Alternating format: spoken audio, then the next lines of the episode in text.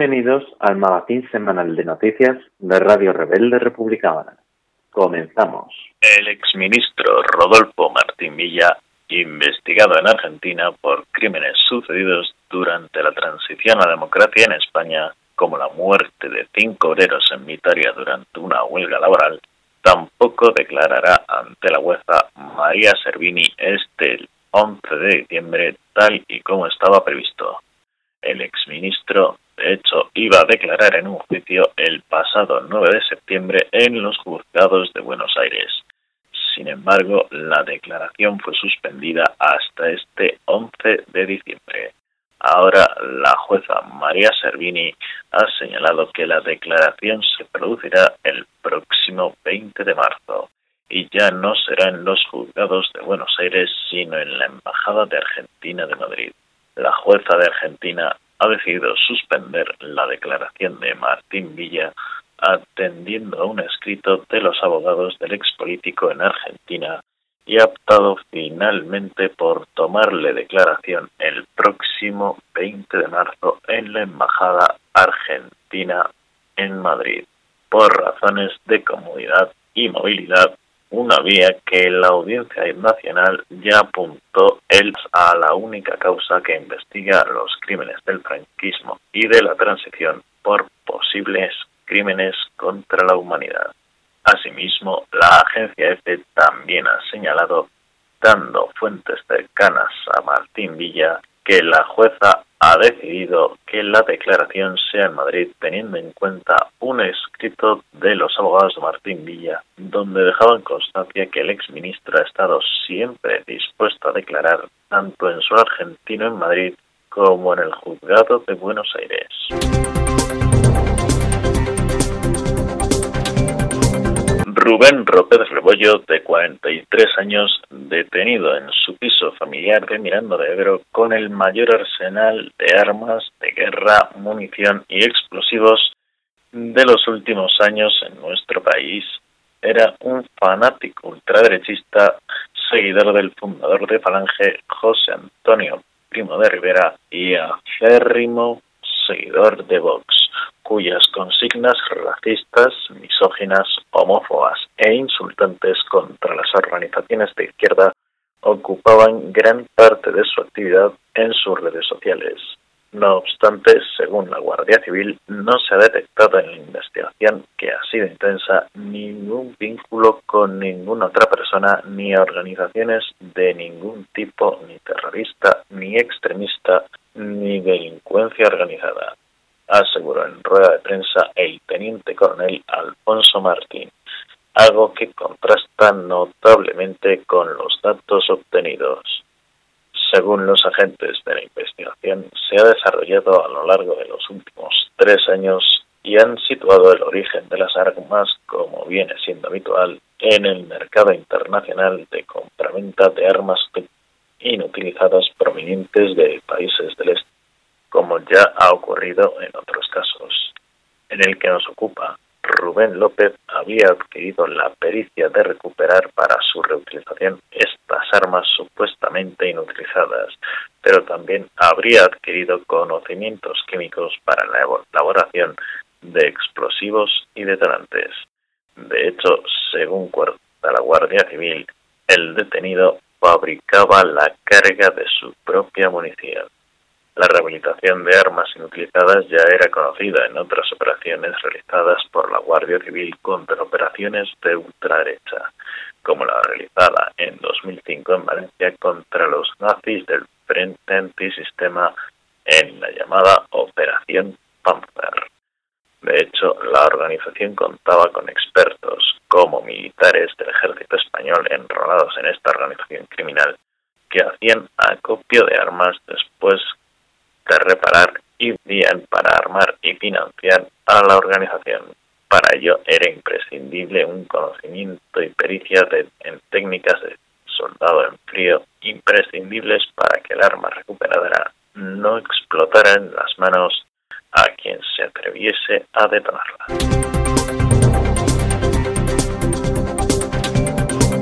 Un vídeo colgado en Internet muestra varios líderes de la OTAN, entre ellos los primeros ministros británico y canadiense junto al presidente de Francia, aparentemente burlándose del estilo poco ortodoxo del presidente de Estados Unidos, Donald Trump, durante una recepción anoche en el Palacio de Buckingham. Una grabación de la velada ofrecida por Isabel II atribuida al pool que capta las imágenes de los mandatarios difundida por el canal estadounidense BBC puso en Twitter una versión editada y con subtítulos que ha sido visualizada ya por más de 4 millones de personas. En el vídeo colgado anoche por el programa canadiense Power and Politics, puede verse al primer ministro británico Boris Johnson, el presidente francés Emmanuel Macron y el mandatario canadiense Justin Trudeau con el primer ministro de Irlanda Mark Rutte y la princesa Ana en corrillo aparentemente comentando sobre Trump, si bien no se le menciona directamente. Vestidos de gala y copa en mano, se oye a Johnson preguntar a Macron, ¿es por esto que llega tarde? A lo que Trudeau contesta en tono jocoso refiriéndose supuestamente a la tendencia de Trump a alargarse en las ruedas de prensa, lo que también hizo el martes. Posteriormente, el mismo primer ministro canadiense dice a sus colegas, se vio como la mandíbula de los miembros de su equipo caía al suelo.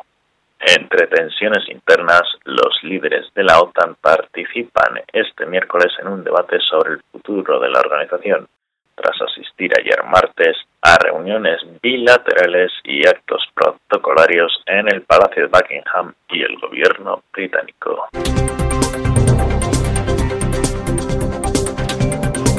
El empleo se contrajo y el paro registrado aumentó en noviembre, algo habitual en este mes en el que se pierde mucho empleo en el sector de la hostelería, pero que este año registra los peores datos que en los precedentes. La afiliación media de trabajadores se redujo en 53.114 personas el pasado mes respecto a octubre, la mayor caída desde 2013, cuando la ocupación bajó en casi 67.000 personas.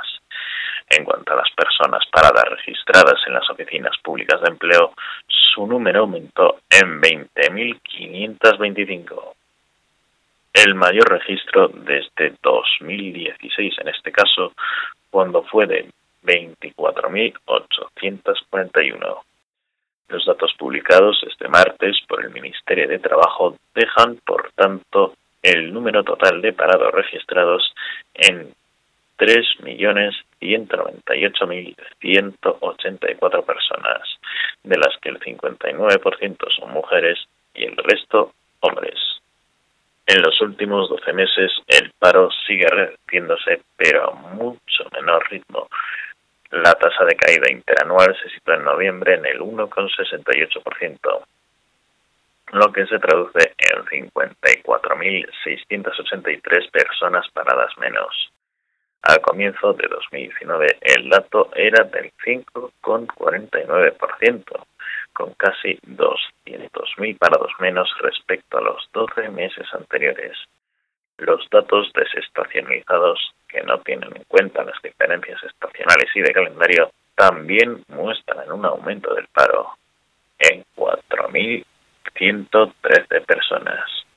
En cambio, aunque este mes de noviembre haya caído la afiliación media de trabajadores respecto a octubre, si se atiende a los datos desestacionalizados, el empleo creció en 30.610 personas.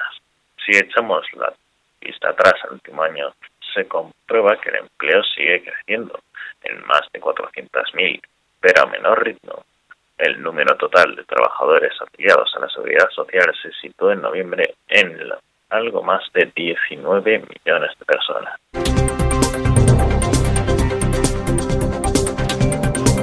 La presidenta de la Cámara de Representantes, la demócrata Nancy Pelosi, ha solicitado este jueves formalmente a los legisladores la redacción de los cargos para el proceso de destitución contra el presidente Donald Trump, a quien acusa de abuso de poder para su beneficio personal.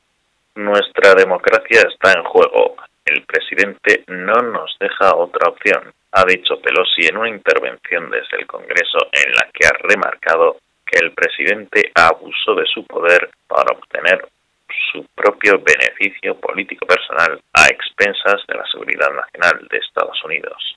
La investigación de los demócratas para abrir un juicio político contra el presidente superior este martes un nuevo jalón con la aprobación de un informe que servirá como base para su posible imputación en el Congreso. El informe, elaborado tras más de dos meses de investigación por el Comité de Inteligencia de la Cámara Baja, que ha liderado hasta la fecha las pesquisas contra Trump, quedó aprobado 13 votos a favor y 9 en contra. El texto consta de unas 300 páginas y debía servir para ayudar al Comité Judicial del Hemiciclo, que este miércoles celebra su primera sesión sobre la materia, a decidir si redacta cargos contra el presidente y recomienda que se inicie un juicio político en su contra. Las pruebas de la negligencia del presidente son abrumadoras y también lo son las pruebas de su obstrucción al Congreso, indica el informe redactado por la oposición demócrata. No obstante, la disciplina de voto de los republicanos presagia que Trump superará sin problemas el juicio político en el Senado, cuyo inicio se, se prevé para principios de 2020. El documento relata la supuesta campaña de varios meses de la Casa Blanca para conseguir que el gobierno ucraniano anunciara públicamente una investigación de los posibles rivales Trump en las elecciones de 2020. El ex vicepresidente estadounidense Joe Biden. Trump intentó socavar la integridad del proceso de las elecciones presidenciales de Estados Unidos y puso en peligro la seguridad nacional de su país al subvertir la política exterior hacia Ucrania, recalca el Comité de Inteligencia. Según el informe, hubo un crescendo drástico en las presiones a Ucrania desde la llamada de Trump en julio al presidente de dicho país, Volodymyr Zelensky, y hasta que el tema salió a la luz en septiembre gracias a la denuncia de un informante anónimo. La Junta de Tratamiento de la Cárcel de Brieva ha autorizado este jueves que Iñaki Urdangarín disfrute durante las fiestas navideñas de cuatro días en su primer permiso ordinario, según han confirmado Europa Press fuentes penitenciarias. El juez de vigilancia penitenciaria tiene ahora que ratificar la respuesta favorable del centro. El marido de la infanta Cristina lleva 17 meses en prisión y la semana pasada cumplió una cuarta parte de su condena de 5 años y 10 meses por el caso Nos. Como ocurre con cualquier otro preso clasificado en segundo grado, Urdangarín puede pedir permisos ordinarios para salir de la cárcel con un máximo de 36 días al año, 18 por semestre, aunque sin poder sumar más de una semana de forma consecutiva.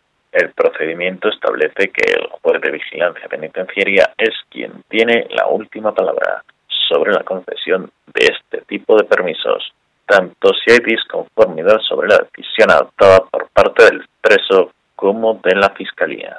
El juez ya le concedió en septiembre Urdangarín un permiso para salir de voluntariado a un hogar religioso de Pozuelo, de acuerdo al artículo 117 del régimen penitenciario sobre medidas regimentales para la ejecución de programas especializados para penados clasificados en segundo grado, como es el caso del cuñado del rey. Le autorizó a salir dos veces por semana, un máximo de ocho horas al día.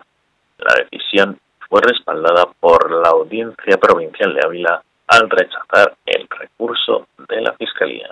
De esta forma, fue el 19 de septiembre cuando Urdangarín salió por primera vez del módulo de Brieva que eligió de forma voluntaria tras ser condenado por delitos de prevaricación continuada y malversación,